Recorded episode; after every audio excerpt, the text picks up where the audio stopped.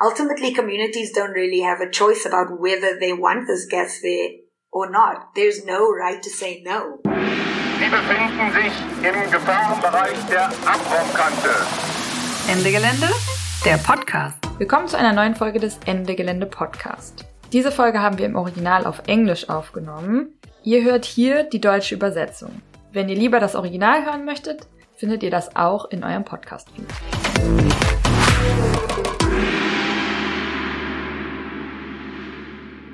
Hey, ich bin Lumi und in dieser Folge habe ich die Ehre, Ilham Ravoud und Daniel Ribeiro zu Gast zu haben und wir sprechen über Gasextraktivismus.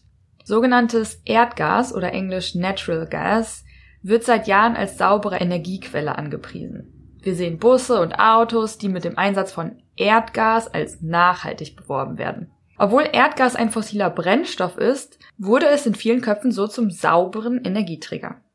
Ende Gelände und andere kratzen schon seit einer Weile an diesem Image mit dem Slogan Sauberes Gas ist eine dreckige Lüge. Trotzdem denken viele Menschen, dass wir neue Gasterminals brauchen. Es wird als Brückentechnologie gesehen und seit der russischen Invasion in der Ukraine plädieren sogar die Grünen für neue Gasterminals. In dieser Episode sprechen wir über die Menschenrechtsverletzungen und die Zerstörung von Land und Natur, die mit der Gasförderung einhergehen. Es ist offensichtlich, dass die Verlagerung von einem Verkäufer fossiler Brennstoffe der bereits einen Krieg gestartet hat, auf andere, die ebenfalls Kriege führen, über die wir nur weniger reden, wie den, den Saudi-Arabien im Jemen führt, oder Kriege und Konflikte, die mit dem Geld für fossile Brennstoffe erst neu angeheizt werden. Das kann nicht die Lösung für die Klimakrise sein. Das ist nicht unsere erste Episode zum Thema Gasextraktivismus. Schaut gerne in die Podcast-Bibliothek, zum Beispiel in Episode 32 und 34 sprechen wir über den gewaltsamen Prozess der Etablierung des Gasextraktivismus in Kolumbien. In dieser Episode wenden wir unseren Blick auf den afrikanischen Kontinent, genauer gesagt auf Mosambik. Viele EuropäerInnen wissen nicht so viel über die Geografie Afrikas. Wenn ihr also wissen wollt, wo genau Mosambik liegt, empfehle ich euch das Online-Spiel You Don't Know Africa. Vorsicht, es kann süchtig machen und verführt mich zumindest manchmal zum Prokrastinieren. Aber ich würde sagen, das ist sehr produktive Prokrastination. Den Link dazu findet ihr natürlich auch in den Show Notes. Und jetzt freue ich mich, Daniel Ribeiro und Ilham Ravoud begrüßen zu dürfen. Daniel ist Beauftragter für Technik und Programm bei JA, Justicia Ambiental. Er besucht regelmäßig Gemeinschaften, die vom Extraktivismus betroffen sind und arbeitet mit ihnen zusammen. Ilham Ravoud stammt aus Südafrika und war lange Journalistin mit Fokus auf fossile Konzerne und Menschenrechtsverletzungen. Heute koordiniert sie den internationalen Teil der Say No to Gas Kampagne für Friends of the Earth Mosambik.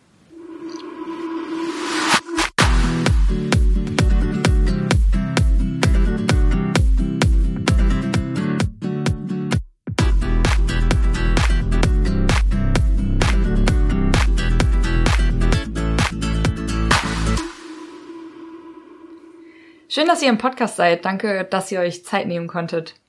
Zum Einstieg mögt ihr euch vielleicht ganz kurz vorstellen und erzählen, wann eure Leidenschaft für soziale Gerechtigkeit angefangen hat. Also, wo sind eure aktivistischen Wurzeln?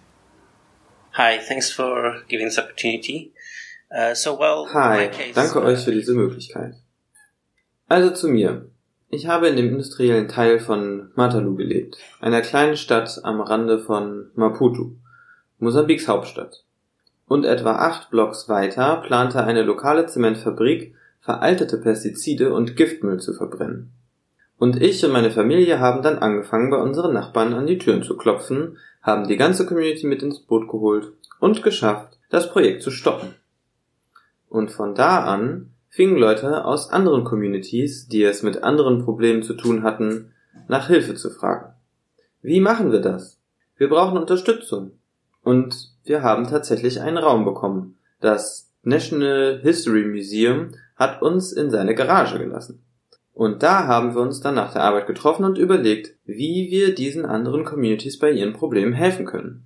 Und wir haben das ehrenamtlich gemacht bis 2007. Dann haben wir entschieden, dass das zu viel Arbeit ist und haben angefangen, formaler zu arbeiten, mit Finanzierung und Projekten und all das. Und jetzt, ja, jetzt sind wir eine NGO, die zu Landrechten von Communities, zu Klima und einer Menge anderer Themen arbeitet. Die NGO ist JA, das heißt Justicia Ambiental, richtig? Ja, genau. Das bedeutet Umweltgerechtigkeit in Mosambik. Also auf Portugiesisch. Und du, Ilham, magst du dich auch kurz vorstellen und die erste Frage beantworten? Yeah, sure. And thanks for, for having us. Ja, klar. Und danke für die Einladung. Also, mein Interesse kam auf einem etwas anderen Weg. Ich bin während der Apartheid in Südafrika aufgewachsen. Ich bin recht behütet aufgewachsen, aber ich wusste immer, irgendwas läuft falsch. Und ich wusste immer, dass es repariert werden muss. Aber ich wusste nicht wirklich wie. Und dann habe ich als Journalistin gearbeitet, so etwa zehn Jahre ist das jetzt her. Und ich kam dazu, über Bergbau-Communities in Südafrika zu schreiben. Und da wurde mir so richtig klar, was mit Menschen passiert, die unterdrückt werden und marginalisiert werden, weil Regierungen und Konzerne sie in diese Orte gedrängt haben. Und ich glaube, diese Idee, die ich hatte, als ich ein Kind war, also die Frage, wie man das reparieren bzw. verändern kann, ich wollte das verändern. Und ich habe den Journalismus hinter mir gelassen, weil es ziemlich frustrierend war. Und als ich zu Ja kam, habe ich gefühlt, dass ich dort nützlich sein kann, die Dinge zu verändern auf eine möglichst radikale Art. Ja, das ist die lange Geschichte meines Interesses für soziale Gerechtigkeit. Danke dir. Wir sprechen ja über Mosambik. Ich habe gelesen, dass Mosambik im UN-Klimarisikobericht zu den Top 10 Ländern gehört, was bedeutet, dass das Land bereits heute mit vielen extremen Wetterereignissen konfrontiert ist. Es ist eines der ärmsten Länder der Welt. Es war fast 500 Jahre lang von Portugal kolonisiert. Und auf die Unabhängigkeit 1975 folgte ein Bürgerkrieg. Das Land wird von Aufständen islamistischer Milizen heimgesucht und jetzt breitet sich der Erdgasextraktivismus aus. Könnt ihr uns etwas über die Geschichte der Ressourcenausbeutung in Mosambik erzählen und was jetzt passiert mit den neuen Investitionen in die Gasförderung?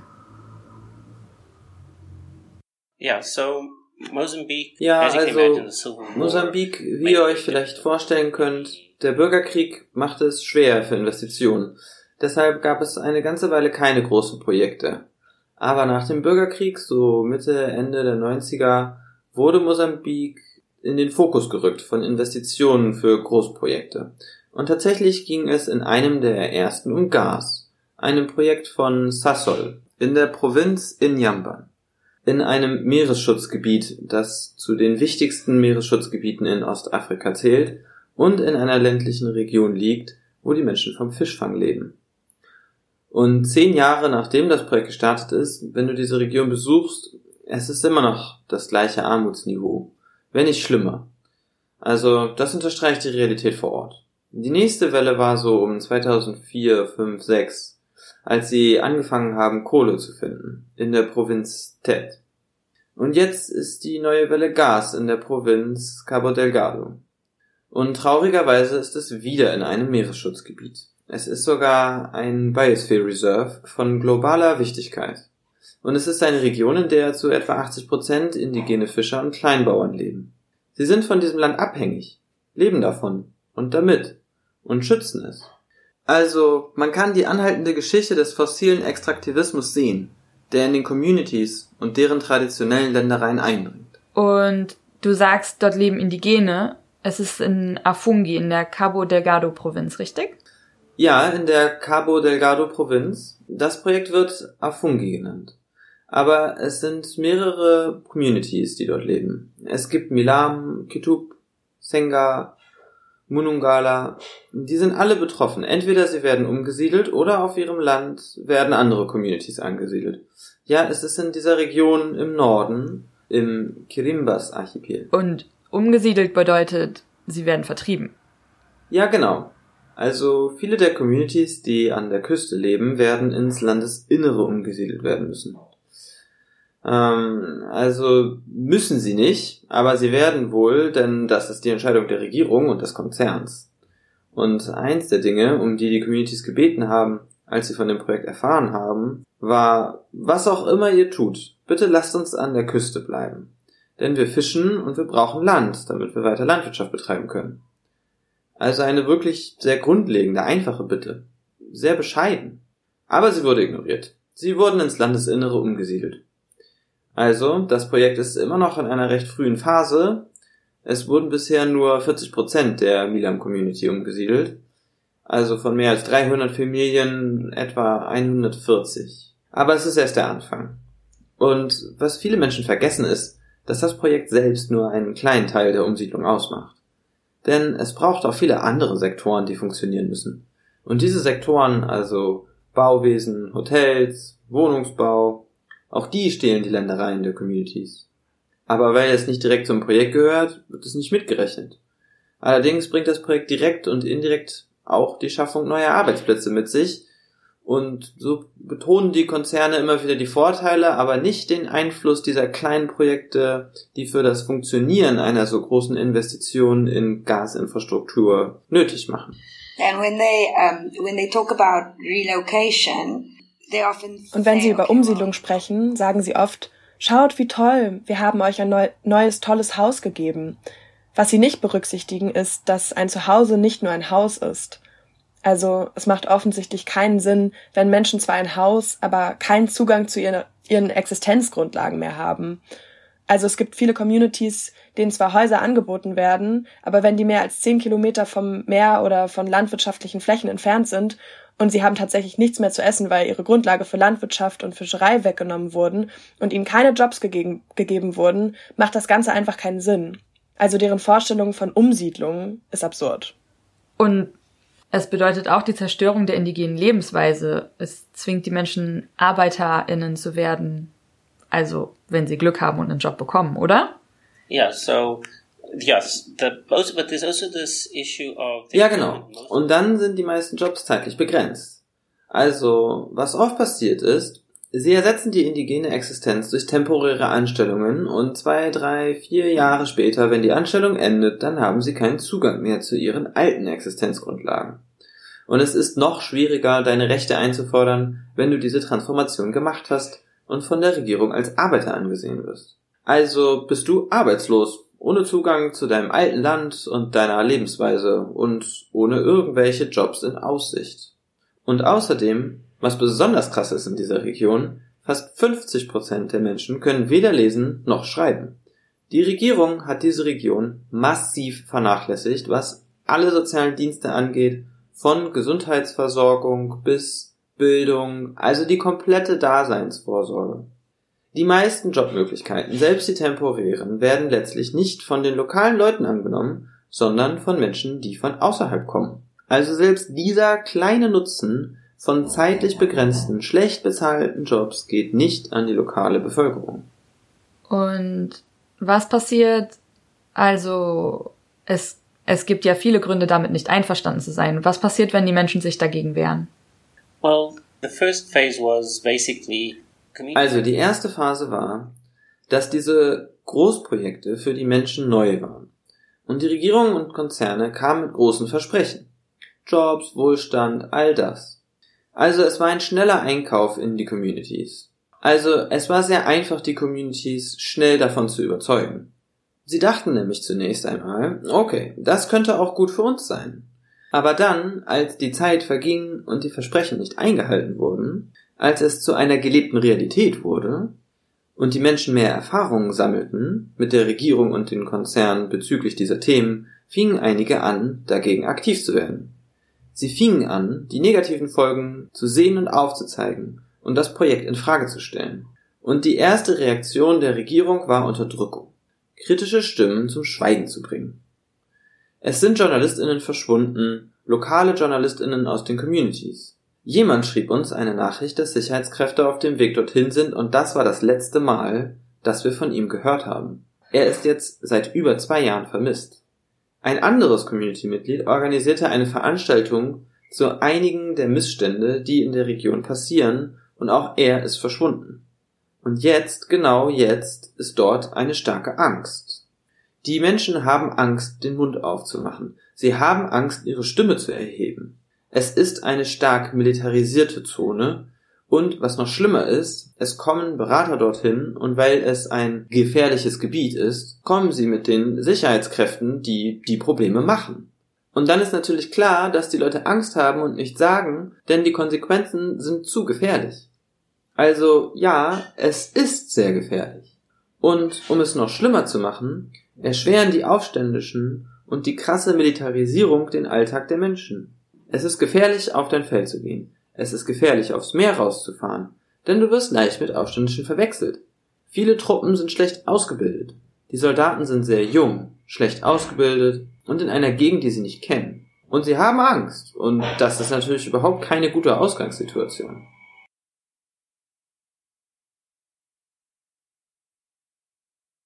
Ja, ich meine, Soldaten sind eben auch Menschen. Selbst die Soldaten, also die Regierung hatte nicht die Infrastruktur, um mit diesem Konflikt umzugehen. Deshalb gab es eine sehr schnelle Vergrößerung des Militärs. Rekrutierung, schnelles Training und irgendwelche Truppen schnell ins Gebiet bringen. Denn die Unternehmen brauchten mehr Schutz und die Regierung versuchte darauf zu reagieren. Also, was ist passiert? Wir haben eine Menge schlecht ausgebildete Soldaten, weit weg von ihrem Zuhause, in einer Gegend, die sie nicht kennen, und mit Geschichten, dass es eine gefährliche Gegend ist, dass es Aufständische und Angriffe gibt. Und das ist natürlich schlecht. Die andere Sache ist, dass Mosambik auch nicht die logistische Infrastruktur hat, damit umzugehen. Also viele der Soldaten bekommen ihre Gehälter Monate zu spät. Es gab Lebensmittelknappheit. Also für niemanden ein förderliches Umfeld.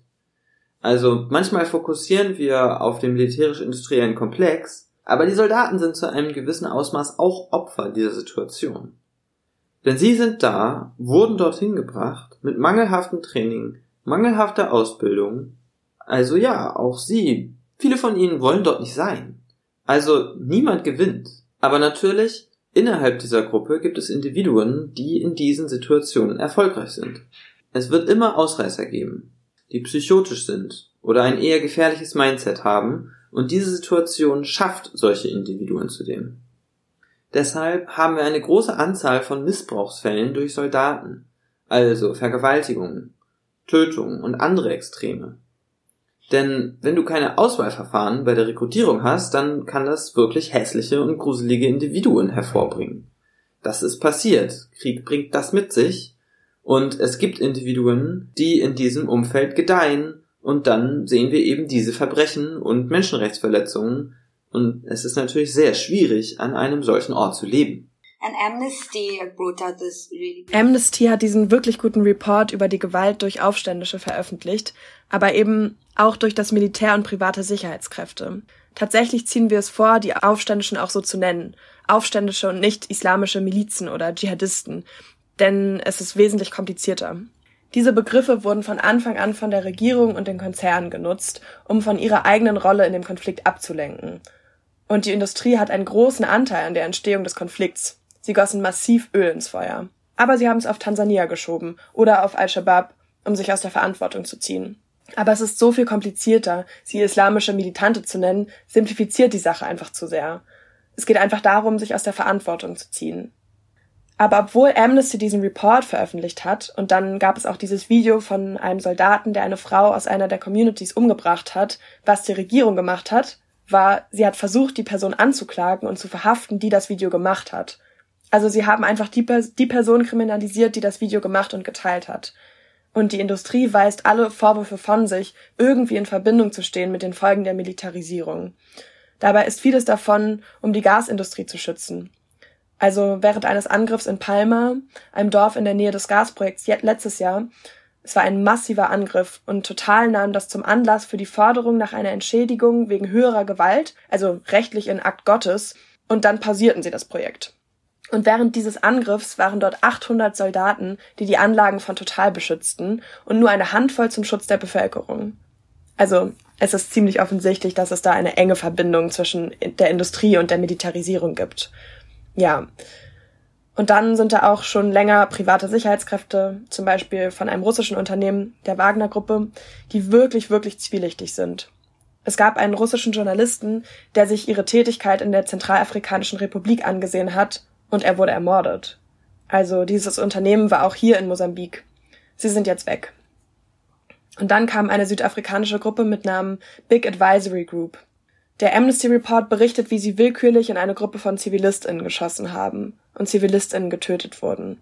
Aber sie wurden dafür nicht verantwortlich gemacht. Es wurde einfach nur ihr Vertrag nicht verlängert und dann sind sie nach Hause gefahren und haben einfach ihr Leben weitergelebt. Also die Militarisierung und die Gasindustrie ernähren sich gegenseitig. Wenn man das hört, ist es umso schwerer zu verstehen, dass Gas und LNG von manchen als Brückentechnologien propagiert werden. Aber dazu kommen wir später noch. Vielleicht könnt ihr noch erzählen, was die Auswirkungen sind, die besonders die Leben von Frauen betreffen. Ihr habt schon gesagt, dass es zum Beispiel Vergewaltigungen gibt, aber gibt es noch andere Auswirkungen, die besonders Frauen betreffen? We all know that in conflict, um, Wir alle wissen, dass die am meisten Betroffenen in Konflikten Frauen und Kinder sind. Zuerst ist es ja so, dass Frauen für den Haushalt verantwortlich sind. Also von Wasser bis Landwirtschaft. Also sie sind auch oft diejenigen, die auf die Felder gehen, die rausgehen. Und allein sich zu bewegen in diesen Gebieten ist gefährlich. Und außerdem haben die Soldaten viel Macht. Und eine Art, diese Macht zu nutzen, ist durch Vergewaltigung. Und es passiert leider häufig. Aber das passiert nicht nur im Militär, sondern auch bei der humanitären Hilfe. Dieser Krieg hat zwischen 800.000 und einer Million Binnenflüchtlinge hervorgebracht. Also auch in den Hilfscamps nutzen Männer die Tatsache aus, dass sie die Hilfsgüter kontrollieren, dass sie den Zugang zu Lebensmitteln und anderen Grundversorgungsgütern haben. Und sie nutzen diese Machtpositionen für Vergewaltigung. Sie missbrauchen ihre Macht auch dort. Dieses Umfeld macht Frauen zu Waren. Und du hast nicht nur das Problem der Vergewaltigung. Auch sich einfach nur zu bewegen ist mit anhaltender Angst verbunden wegen der Checkpoints. Bei jedem Checkpoint musst du dich fragen, was werden sie von dir fordern? Dann hast du die Verantwortung, deine Familie zu versorgen, für Wasser und Lebensmittel zu sorgen. Der Stress lastet auf Frauen. Männer sind oft mobiler. Und Mobilität ist eine Art, sich der Situation anzupassen, also Männer haben eher die Möglichkeit wegzugehen. Es gibt viele Haushalte, die nur von Frauen und Kindern getragen werden. Und die ganze Verantwortung hängt an ihr, für Sicherheit und für Schutz zu sorgen. Und was dann noch dazu kommt ist, dass wenn ein Haushalt nur von Frauen getragen ist und der Mann nicht da ist, heißt das für das Militär, dass dein Mann mit Aufständischen zu tun haben könnte. Und damit wirst du dann auch als mögliche Aufständische verdächtigt. Also du bist auch der Gewalt und den Angriffen des Militärs ausgesetzt, weil sie Informationen haben wollen und alles, weil dich dein Mann zurückgelassen hat. Also du wirst von deinem Mann verlassen, dann wirst du verdächtigt, weil du keinen Mann hast, weil du in Verbindung mit Aufständischen sein könntest und dein Mann irgendwo im Feld sein soll mit Gruppen von Rebellen. Und dann bist du in der Gefahr von Vergewaltigung und sexualisiertem Missbrauch auf einer regelmäßigen Basis ausgeliefert. Also du siehst diese Realität. Und dann kannst du deine Existenzgrundlagen nicht erhalten, hast erschwerten Zugang zu Lebensmitteln. Es ist, es ist ein Albtraum. Und das ist die stetig wachsende Realität in dieser Gegend. I think also there's, um, Danny, correct me if I'm wrong, but quite a few. Und es ist auch, Dani, korrigier mich, wenn ich falsch liege, aber eine beträchtliche Zahl von Leuten haben mehrere Familien, mehrere Frauen. Aber für gewöhnlich wird das nicht anerkannt, wenn sie umgesiedelt werden, dass sie mehr als eine Familie haben. Also das heißt, eine Familie wird rausgeworfen oder wie? No, no, it's not. It's actually the problem is it's the man that that receives the income. So you have the the the husband might have three wives, but Nein, das Problem ist tatsächlich, dass es der Mann ist, der das Einkommen empfängt. Also der Mann mag zwei Frauen haben, aber er ist es, der die Kompensation erhält. Das Geld für die Umsiedlung geht an den Mann. Das verstärkt die Geschlechterungleichheit umso mehr. Also wer die Ressourcen kontrolliert, wer kontrolliert, wie man mit dieser Krise umgeht, das ist gewöhnlich der Mann. Wir haben Haushalte gesehen, die auf diese Weise in einem beängstigenden Ausmaß vernachlässigt wurden. Und könnt ihr beschreiben, was die Effekte auf die Natur sind, wenn die Infrastruktur errichtet wird? Also wie ihr ja schon beschrieben habt, die Communities leben wirklich von und mit dem Land und mit dem Meer. Also die Zerstörung der Natur betrifft die Menschen natürlich auch, aber vielleicht könnt ihr die Veränderung für die Natur selbst noch ausführlicher beschreiben. Uh, the projects are still in the early phases. So when the attack from last year that caused Also das Projekt ist ja noch in einer frühen Phase. Das Attentat letztes Jahr, das total gezwungen hatte, seinen Betrieb zu pausieren, da waren sie noch dabei, den Hafen zu bauen. Also es ist noch sehr früh. Aber was kommt, ist wirklich beängstigend.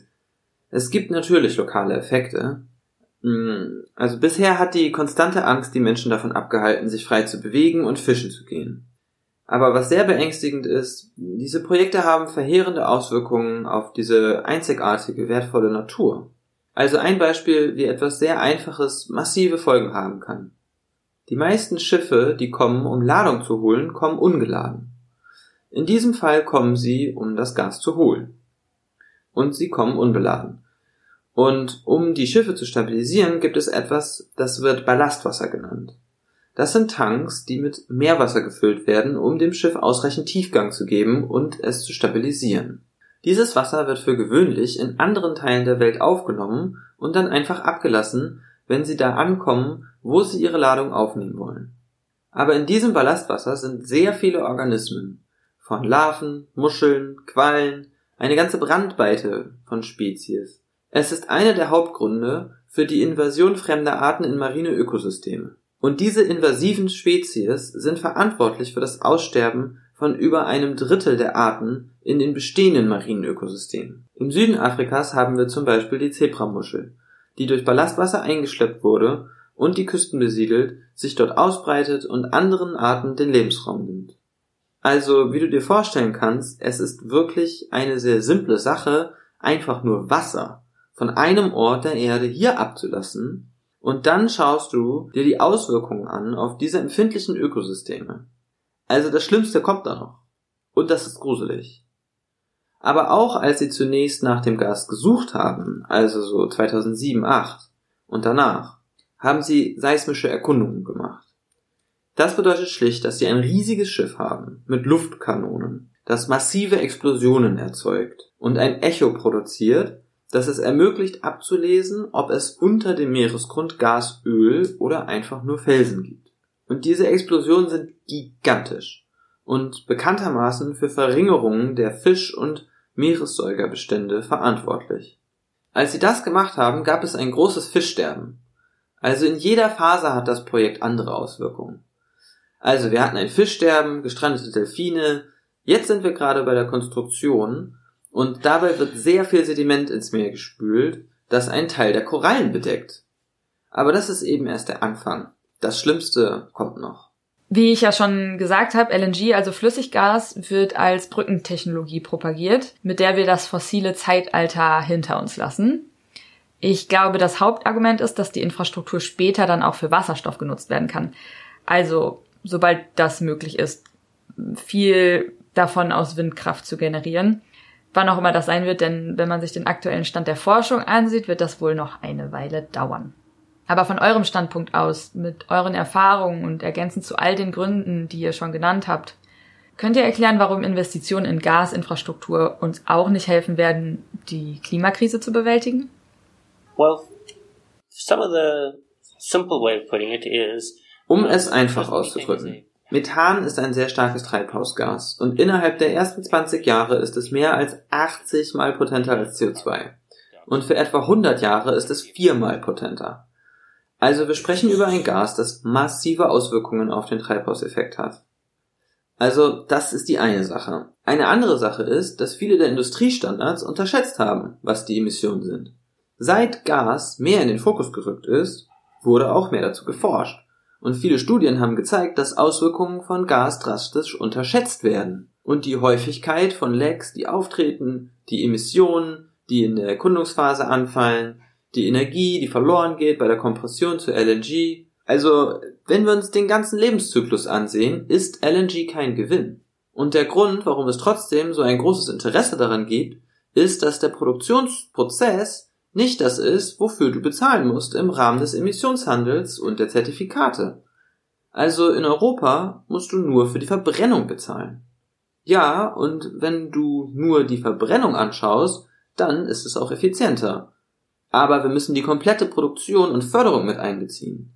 Die Klimakrise ist global. Es kommt nicht darauf an, wem die Emissionen angerechnet werden. Sie landen schließlich am Ende ja alle in der Atmosphäre. Und der Verwertungsprozess von LNG ist letztlich genauso schlecht wie von Kohle. Das ist das Erste, was wir verstehen müssen. Das andere, was wir verstehen müssen, ist, dass es ein Risiko von Vermögensverlusten gibt. Also wir können sehen, was passiert, wenn der Kohleindustrie Investments entzogen werden. Also das ist noch ein anderes Risiko. Die Investments in Gas werden tatsächlich als Gegenargument für Anlageverluste genutzt. Also wenn du dir die Wirtschaft anschaust, die Technologie ist immer noch da. Es ist keine unkomplizierte Umstellung. Es ist kein radikaler Umstieg. Und wir können uns anpassen. Aber die Ökonomie des Ganzen ist nach wie vor sehr unklar. Da ist ein großes Vertrauen in eine Technologie, die noch nicht so weit entwickelt ist. Wasserstoff ist noch ein Jahrzehnt hinterher, was unser Verständnis der Technologie und der benötigten Infrastruktur angeht. Also ich würde sagen, das ist etwas überoptimistisch. Aber was noch schlimmer ist, ist, dass es viel wahrscheinlicher ist, dass Wasserstoff nicht aus Windkraft produziert wird, sondern aus Methan. Das ist, was sehr wahrscheinlich passieren wird. Und das ist ziemlich beängstigend, denn dabei gibt es insgesamt einen großen Energieverlust. Wir sprechen von ungefähr 30% Effizienz. Das bedeutet, dass du eine Menge Gas, eine Menge Energie brauchst, um Wasserstoff zu produzieren. Also wir würden mehr als dreimal so viel Gas verwenden müssen, um daraus Wasserstoff zu machen. Das müssen wir uns bewusst machen. Sobald es ökonomische Anreize gibt, sobald die Büchse der Pandora geöffnet ist, werden die Leute nicht davon ablassen. Das hat uns die Geschichte gezeigt. Also, wenn du Gas hast, wirst du nicht aufhören, es zu benutzen. Das Geld wird die Menschen dazu bringen, dieses Gas zu konvertieren. Und vergiss nicht, der große Energieverlust bei der Konvertierung in LNG bleibt dann in Mosambik. Mosambik wird den Wasserstoff nach Europa verkaufen und es wird als emissionsfrei gelabelt. Das heißt, Europa kann dann CO2-neutral werden, während die globalen Emissionen weiter drastisch ansteigen. Und Länder wie Mosambik in Afrika wird dann die Schuld für diese Emission gegeben, weil sie diejenigen sind, die es konvertieren. Das heißt, es gibt das große Risiko, dass wir Kohlenstoffbomben kreieren, die afrikanische Länder nicht aufhören können zu nutzen. Es ist eine Ressource, mit der sie sich in Millionenhöhe verschuldet haben. Und ihnen wird gesagt werden, benutzt es nicht, aber sie werden es nutzen. Es ist eine gigantische Kohlenstoffbombe und es wird uns verunmöglichen, irgendwie mit der Klimakrise klarzukommen. Also für mich ist es ein sehr irreführendes Narrativ, das nur genutzt wird, um das Business as usual am Laufen zu halten. Es sind immer wieder neue Narrative, nur um diesen Konzern zu ermöglichen, noch ein bisschen weiterzumachen, noch ein bisschen, noch ein bisschen, bis zu dem Punkt, an dem wir keine Chance mehr haben, gegen die Klimakrise anzukämpfen. Wir machen weiter mit diesen sehr vereinfachten, missverständlichen Narrativen, die am Ende keinen wirklichen Wert haben werden. Mhm. Apropos Geld. Die Förderung des kompletten zugänglichen Gases an der Küste von Mosambik könnte potenziell etwa 290 Milliarden US-Dollar an Profiten generieren. Also auch einige Motivation für Investoren, würde ich denken. In wessen Taschen landet dieses Geld? Ziemlich sicher wird es ja nicht genutzt, um neue Lebensgrundlagen für die Vertriebenen zu schaffen. Uh, well, if you look at Africa and you look at the global south and you look at the fossil also, fuel industry wenn du dir Afrika anschaust, wenn du dir den globalen Süden anschaust und die fossile Industrie und wie es immer die gleiche Geschichte war, immer und immer wieder, Öl wird zur Entwicklung beitragen, Gas wird zur Entwicklung beitragen. Das brauchen wir, damit Afrika entwickelt werden kann. Aber mal ehrlich, wann ist das je tatsächlich passiert? Warum sind einige afrikanische Länder immer noch unter den Ärmsten und warum sitzen die mächtigsten und reichsten im Norden? Die, die tatsächlich von diesen fossilen Brennstoffen und dem Extraktivismus profitieren. Also, wir hören immer wieder dieselbe Geschichte. Was auf der Welt lässt Leute denken, dass es diesmal anders sein würde? Aber dieses Gas ist für die Entwicklung. Das ist das Narrativ, was einfach immer weitergetrieben wird. Und was wir dann oft von unseren eigenen Politikern und der Industrie hören, ist, dass wenn du gegen fossile Brennstoffe bist, wenn du gegen Gas bist, heißt es, du bist gegen Entwicklung. Aber es gibt gar keine Hinweise, die zeigen, dass irgendwas davon Afrika oder Mosambik tatsächlich weitergebracht hat. Also wenn du zum Beispiel das Sasol-Projekt in Injamban anschaust, von dem Daniel gesprochen hat, das läuft jetzt seit über 20 Jahren. Und immer noch gibt es nur in 30 Prozent des Landes Zugang zu Strom. Die Region ist nach wie vor sehr arm. Und wenn du Sasol damit konfrontierst, wenn du sagst, hey, ihr seid schon so lange so lange hier. Warum, wie kann das sein? Ihr habt den Leuten versprochen, Mosambik würde davon profitieren und Strom bekommen. Aber warum sind sie dann immer noch so arm? Und sie sagen dann so Dinge wie, wir haben ihnen eine Schule gebaut oder wir haben ein paar Brunnen gebohrt. Also ein paar dieser Dinge, ein paar Fußballfelder sind nicht, wovon die Menschen und das Land profitieren. Und das ist das, was wir wieder und wieder und wieder hören.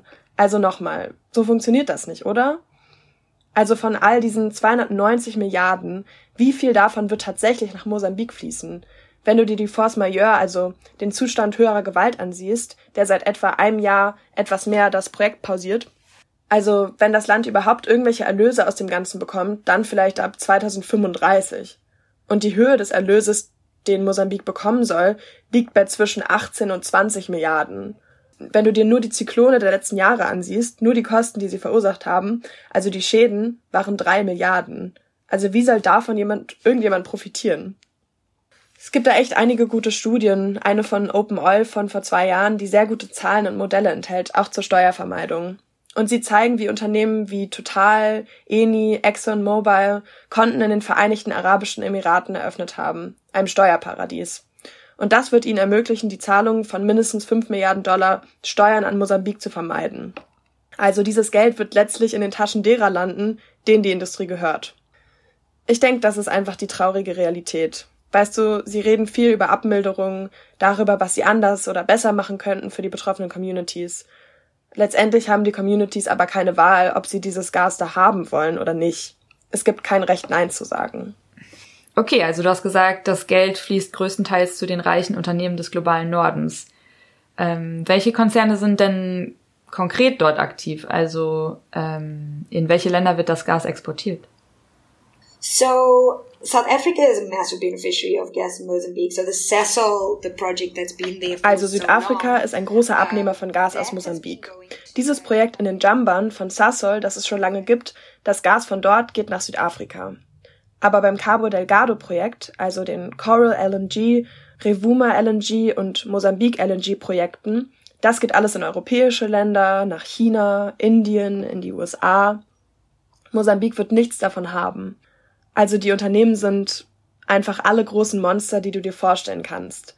Aber die größten sind Total, ExxonMobil, Eni, Gulp aus Portugal, chinesische Staatskonzerne, indische Staatskonzerne und dann Banken wie HSBC, die französischen Banken, Credit Agricole und Société Générale, einige südafrikanische Banken, die Bank von Thailand, von Korea, quasi überall sonst. Also wenn du dir zum Beispiel das Coral LNG Projekt anschaust, die haben letzte Woche ihre erste Ladung Gas verschifft und das geht alles an BP. Die kaufen 100 Prozent des Gases und verkaufen es dann zu Weltmarktpreisen weiter. Also die meisten dieser Kaufvereinbarungen gehen zugunsten von Unternehmen wie Shell. Ja, also all diese großen nordischen Monster, die schon so lange von der Ausbeutung profitieren, werden auch weiterhin profitieren. Die Monster, ja. Und Ilham, du sagst, du lebst in Südafrika, aber engagierst dich bei JAR Mosambik. Wie ist es dazu gekommen und wie verbindet ihr euch mit dem lokalen Widerstand?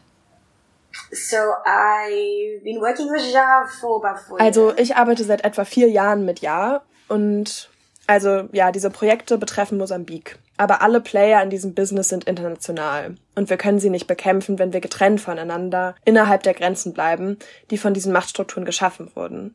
Wir müssen solidarisch miteinander sein. Und ich, also diese Kampagne, wird wirklich getragen von Menschen in Mosambik.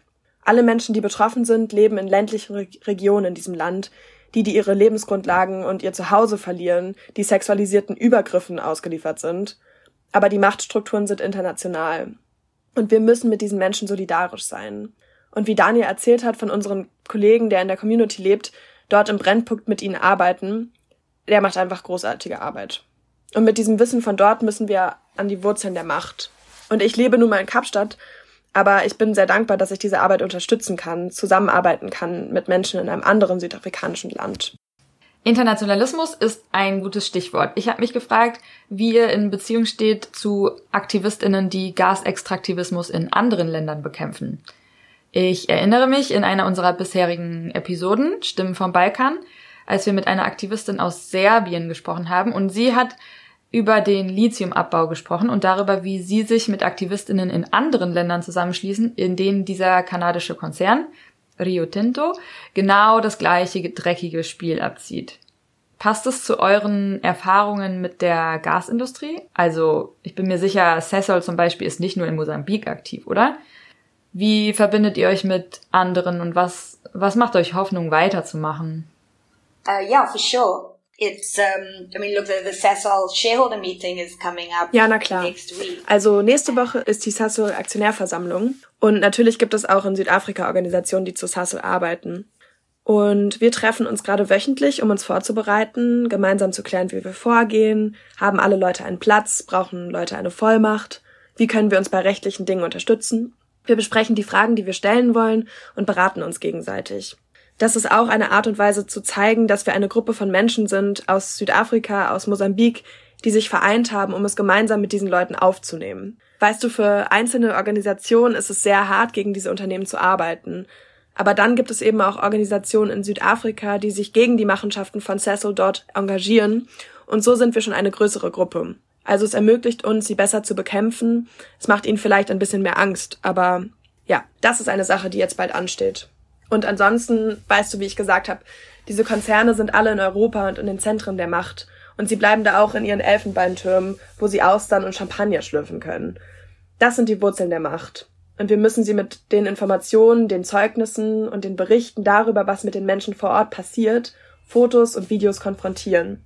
Denn sie sind diejenigen, die verantwortlich sind für die Folgen und Auswirkungen. Und das können wir nur machen, wenn unsere Partner und Verbündeten AktivistInnen in diesen Ländern solidarisch sind. Zum Beispiel zur Aktionärversammlung gehen und zu stören. Letztes Jahr bei der COP hat eine Partnerin von uns während der Meetings eine Sprachnachricht von meiner Kollegin abgespielt, wie sie wütend über die Folgen in Mosambik spricht. Das war ziemlich cool. Aber das hätten wir nicht machen können, wenn nicht Partner von uns bei der COP gewesen wären. Und es ist ziemlich teuer für uns, an der, an der COP teilzunehmen. Also das ist nochmal eine ganz andere Frage, ob es überhaupt Sinn macht, dahin zu gehen. Aber trotzdem zeigt es, wie wichtig diese Verbindungen sind. Auch wenn es zu einem Gerichtsverfahren kommt, haben wir keinen Zugang zu guten Anwälten in Frankreich oder Italien. Aber unsere Partner haben ihn.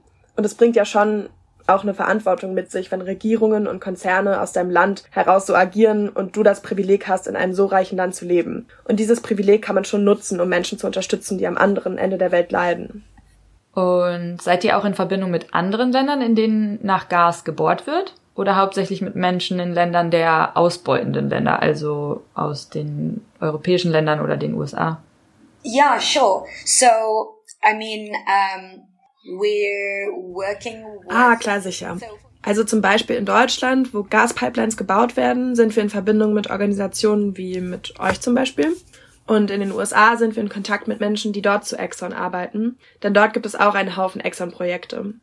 Die US-Regierung, die das Projekt in Mosambik fördert, unterstützt auch Gasprojekte in Texas. Aber wir arbeiten auch mit Leuten der Stop E-Cop-Kampagne in Uganda zusammen. Das Problem ist, dass Kreditinstitute, Banken und auch staatliche Bankenprojekte in wirklich vielen unterschiedlichen Ländern finanzieren. Und dann ist es natürlich großartig, sich mit Organisationen und Menschen in diesen Ländern zusammenzuschließen, die sich gegen die gleichen Finanzkonzerne wehren.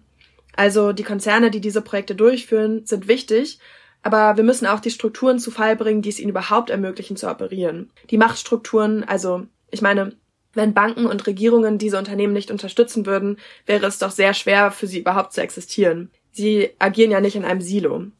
Also ja, das ist eine einiges von der Arbeit, die wir machen. Ich bin mir jetzt nicht ganz sicher, ob das deine Frage beantwortet.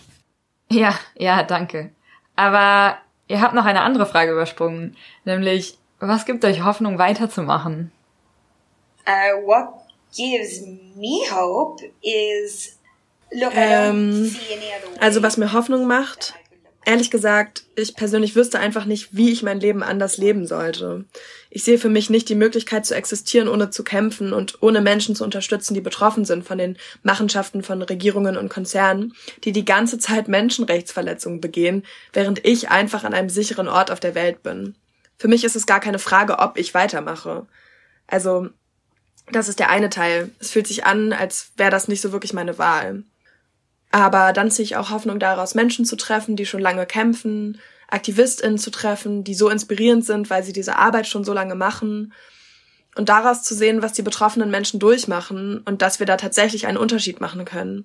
Das gibt mir etwas Hoffnung. Die Kämpfe gehen weiter. Sie haben nicht aufgehört, auch wenn es anstrengend ist. Und wenn sie uns bisher nicht geschlagen haben, werden sie uns auch nicht jetzt schlagen. Zum Ende würde ich euch gerne noch fragen, was sind eure Erwartungen und Wünsche an die Öffentlichkeit und die Klimabewegung in Europa? Was Und was bedeutet Solidarität für euch? The one thing about solidarity, I think, is that there's a different thing about talking Es macht einfach einen großen Unterschied, ob man über Solidarität spricht, intellektuelle Verhal Unterhaltungen darüber führt oder ob man im aktiven Widerstand ist mit den Menschen, die kämpfen. Ich denke, es ist auch sehr wichtig anzuerkennen, welche Rolle Unternehmen und dieses massive fossile kapitalistische System dabei spielen, uns schuldig fühlen zu lassen. Also es gibt so viel individualisierte Schuldzuweisung, die wir einander antun. Zum Beispiel, du musst Glühbirnen kaufen, die lange halten, du darfst nur 100% Fairtrade-Kaffee trinken, du musst Bus fahren statt Auto, du solltest ein sparsames Auto kaufen. Aber das kann sich nun mal nicht jeder leisten. Nicht jeder kann sich ein Elektroauto oder ein sparsames Auto kaufen oder sich Fairtrade-Kaffee leisten. Wir sollten uns dann nicht gegenseitig diese Bürden auferlegen, sondern wir sollten sie dem System auferlegen. Und wenn das bedeutet, dass wir Kompromisse machen müssen, dass wir vielleicht manchmal das Auto benutzen müssen, weil es keinen guten öffentlichen Nahverkehr gibt, um AktivistInnen vor Ort zu treffen und uns gegen dieses System zu wehren, dann sollten wir das machen.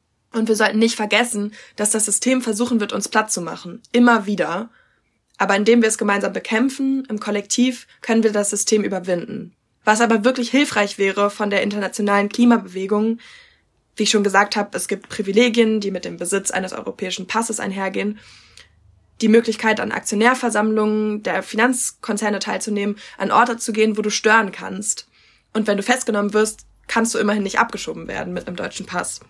Also verstärkt die Stimmen derer, die nicht die Möglichkeit haben, diese Machtstrukturen selbst zu konfrontieren. Zwingt den Leuten, die andere Menschen leiden lassen, diese Stimmen auf. Magst du die Frage auch noch beantworten, Daniel? Um, for me, it's this understanding that Für mich um, ist wichtig zu sehen, dass es nicht ausreicht, nur unsere eigenen Kämpfe zu betrachten. Wir müssen uns an unsere gemeinsame Menschlichkeit erinnern. Und eine Sache, die die Klimakrise sehr sichtbar macht, ist, wie verbunden wir sind. Es ist eine globale Krise. Es betrifft jede und jeden. Wann es dich trifft, wie hart, wer ist zuerst betroffen, da gibt es Unterschiede. Aber früher oder später wird es alle treffen. Und es kann nicht auf einer nationalen Ebene gelöst werden. Was die Klimakrise uns zeigt, ist, dass wir uns verbinden müssen. Dass die Welt, die wir bewohnen, über unsere Grenzen und unsere Interessen hinausgeht. Wir werden schwierige Entscheidungen treffen müssen. Wir werden große Veränderungen umsetzen müssen in der Art und Weise, wie wir leben und handeln. Und wir müssen uns wirklich fragen, was unserem Leben einen tatsächlichen Wert gibt. Und ja, wir werden nicht so große Autos haben, wir werden auf gewissen Luxus verzichten müssen, aber wenn wir anfangen, unseren Lebensstandard an der Gesundheit unserer weiteren Gemeinschaft zu messen, an der Art, wie wir miteinander interagieren, da sind eine Menge Dinge zu gewinnen. Wir müssen anfangen, mehr zu teilen. Diese Eigentumsmentalität. Es gibt so viele Dinge, die wir teilen können. Wir müssen nutzen statt besitzen und die dahinter steckenden Mentalitäten verändern. Wir müssen die Art und Weise, wie wir miteinander leben und was wir als wertvoll ansehen, neu betrachten. Was wird als ein guter Lebensstandard angesehen? Da brauchen wir tiefgreifende Veränderungen. Alle konzentrieren sich immer auf Aktionen. Und ja, Aktionen sind wichtig. Aber wir müssen uns auch bilden, weiterentwickeln, lernen. Und manchmal fühlst du dich vielleicht gelähmt von der Frage, was du tun kannst. Die Kämpfe der anderen verstehen, verstehen, wie wir leben, was unsere verschiedenen Realitäten dabei sind. Und dieses Wissen wird es uns ermöglichen zu handeln, wenn sich Gelegenheiten ergeben. Dann werden wir wissen, was wir tun müssen. Wir müssen in der Lage sein, kritisch zu sein, weil es so viel Falschinformationen gibt. Das System nutzt die Krisen aus. Sie verbreiten einfache Narrative und oft genug werden sie übernommen, aus der verzweifelten Suche nach einfachen Antworten. Aber es wird keine einfachen Lösungen geben. Nichtsdestotrotz, wir können eine neue Einheit schaffen. Wir sollten keine Angst haben vor der Krise. Denn derzeit erlauben wir vielen Regierungen, unsere Ängste zu nutzen, um in unsere nationalen Grenzen zu dringen. Wir müssen das Gegenteil tun. Wir müssen uns verbinden. Wir müssen diese Krise nutzen, um uns zusammenzuschließen und unsere Menschlichkeit zu zeigen. Bisher schaffen wir das nicht. Wir konzentrieren uns viel zu sehr auf Märkte. Diese Mentalität, dieses Wertesystem, in dem wir nur retten, was wir verkaufen können, also durch Emissionsrechte, Kompensationszahlungen und so weiter. Wenn wir das akzeptieren, wenn wir nicht dagegen halten, dass die Menschen ein viel diverseres, größeres Wertesystem haben, als das, dass du irgendwo ein Dollarzeichen anbringen kannst, dann wird das sehr langfristige Auswirkungen haben. Sonst werden wir nämlich nur noch unsere kurzfristigen Vorteile sehen.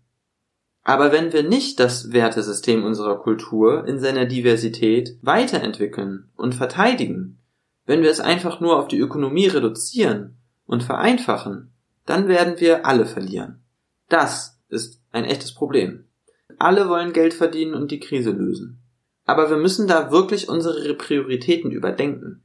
Und das ist Aufgabe der Klimabewegung. Wir müssen Dinge ändern, weil es das Richtige ist zu tun, nicht weil es ökonomisch sinnvoll ist. Und da müssen wir wirklich ansetzen, denn es ist verbunden mit einer viel größeren Veränderung. Wenn wir mehr an unseren Werten und unserem Verständnis arbeiten, kommen die Aktionen schon fast von alleine. Wir werden viele Ansatzpunkte zum Handeln entdecken, und um zu sehen, wo und wie wir verbunden sind, müssen wir tief in unser Inneres blicken uns verbinden mit den anderen Frontline-Communities. Denn sie sind es, die heute schon leiden, die schon heute massiv mit der Krise klarkommen müssen. Indigene Communities, Frauen, People of Color. Sie sind diejenigen, die dieses Monster am besten verstehen. Denn es hat sie am härtesten angegriffen. Und wenn irgendjemand weiß, wie dieses Monster funktioniert und was wir tun müssen, um dieses Monster umzubringen, dann sind sie es. Das müssen wir lernen und in unsere Menschlichkeit vertrauen.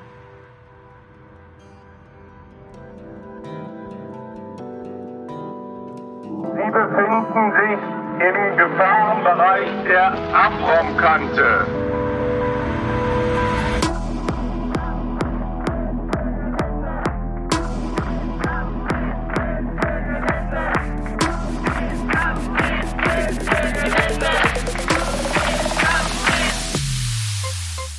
Du bist aktivistisch aktiv, kämpfst für das gute Leben für alle oder willst einfach nur etwas verändern? Tipping Points 8 in Wien wartet auf dich. Vom 24. bis zum 26. Februar dreht sich in Wien alles um die Themen Bewegungsaufbau, Kämpfe für Gerechtigkeit und wie Gruppen sich ermächtigen können, um etwas zu verändern. Tipping Points bietet euch an einem Wochenende ein vielfältiges Programm zu Moderation, Aktionsplanung und Training, Rechtshilfe, Pressearbeit, Strategieentwicklung, nachhaltigem Aktivismus, sicherer Kommunikation und Kampagneplanung.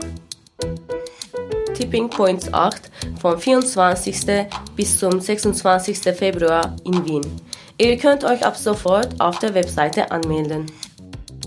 www.tippingpoints.live